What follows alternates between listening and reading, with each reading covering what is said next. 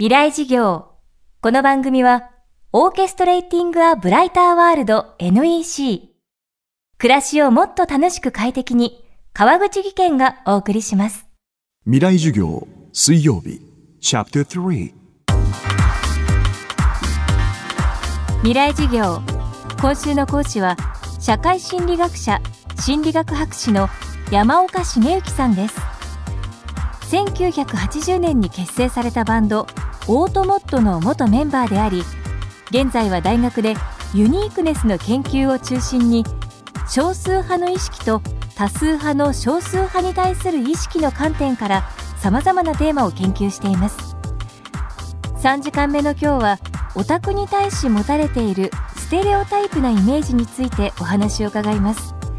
一般的に恋愛よりも趣味に熱中するイメージを持たれがちなオタクですが実際のところオタク不女子の人たちは恋愛に対しどういう意識を持っているのでしょうか。統計データをもとに実情を探ります。未来事業3時間目。テーマはオタクと不女子の恋愛観。恋愛したくないと答えたのは不女子軍で18.8%オタク軍で14.7%、まあ、一般軍7.3%なんですね。つまりほとんどのオタクや不女子は恋愛したいんですよで恋愛したいにもかかわらず異性と接触する場所がないとかあるいは自分には魅力がないんじゃないかそういったものを懸念してしまって、えー、表面的には自分は熱中しているものがあるから恋人が欲しいとは思わないとか、えー、自分の趣味に力を入れたいから恋人は欲しいとは思わないなんていうような態度を取ったりもするんですね。でまあじゃあ恋愛したいんだったらすりゃいいじゃないか というのがまあ私の考えでありましてだったら、えー、まあ一般軍と話をするよりも、まあ、不女子は、まあ、不女子もオタクですからオタクと恋愛した方が話が通じるよって話が通じる方がお互い話をして楽しいじゃないか。でそうやって現実の仲間を作っていく恋人を作っていく。そうすれば現実の自分の空間が快適になるわけなんですね。調査により恋愛がしたいという結果が得られたオタクと不女子ですがこの結果を受け山岡さんは同じ趣味の仲間恋人を見つけオタクが現実を変えていくことの重要性を訴えます。やっぱり現実を変えていく。それはそんなに難しいことじゃなくて自分の身近なところから例えば自分の部屋の中にこう好きなフィギュアを飾ってもポスターを飾っても好きな映像を流す好きな音楽を流すそうやって快適な空間を作る。でそこに同じ趣味の友達や恋人ができればもっと楽しくなります。でそういう人たちがたくさん集まってイベントをするとさらに楽しくなります。興奮します。コミケが50万人を超すような、えー、大勢の人たちが集まる巨大なイベントになったのもやっぱりそういう人たちがこのイベントに参加することで興奮し熱中し幸福感を感じる。その自分たちの祝祭空間ができるわけですね。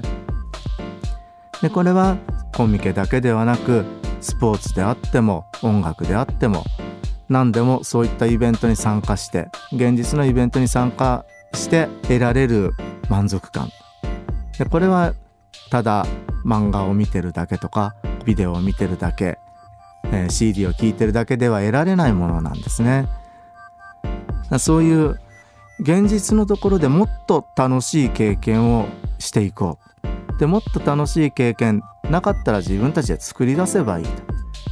で自分たちで作るためにはやっぱり仲間を増やそう。と、まあ、そうやって楽しい自分の未来を広げていく。自分のイメージする祝祭空間を現実にしていく。でその楽しい現実の空間をどんどん広げていく。でそのためには、えー、仲間が必要だったり恋人が必要だったりすると、まあ、そういう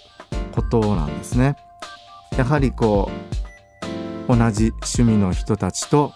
好きなことをやるためにはオタクや腐女子はすごいエネルギーを出すことができます。でそのエネルギーで自分たちにこう快適な空間というのを現実世界に作っていく。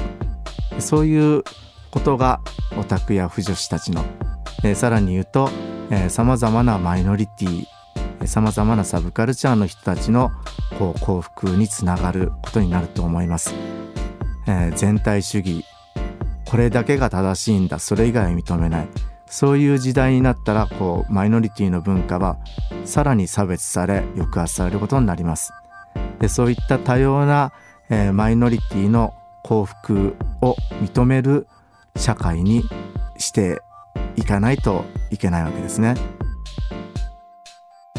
未来授業今週の講師は社会心理学者心理学博士の山岡茂之さんです。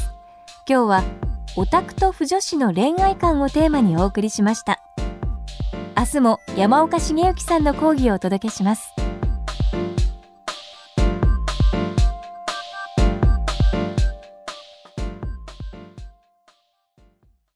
川口技研。階段での転落大きな怪我につながるので怖いですよね。足元の見分けにくい階段でもコントラストでくっきり白いスベラーズが登場しました。皆様の暮らしをもっと楽しく快適に。川口技研のスベラーズです。未来事業。この番組はオーケストレーティングアブライターワールド NEC 暮らしをもっと楽しく快適に川口技研がお送りしました。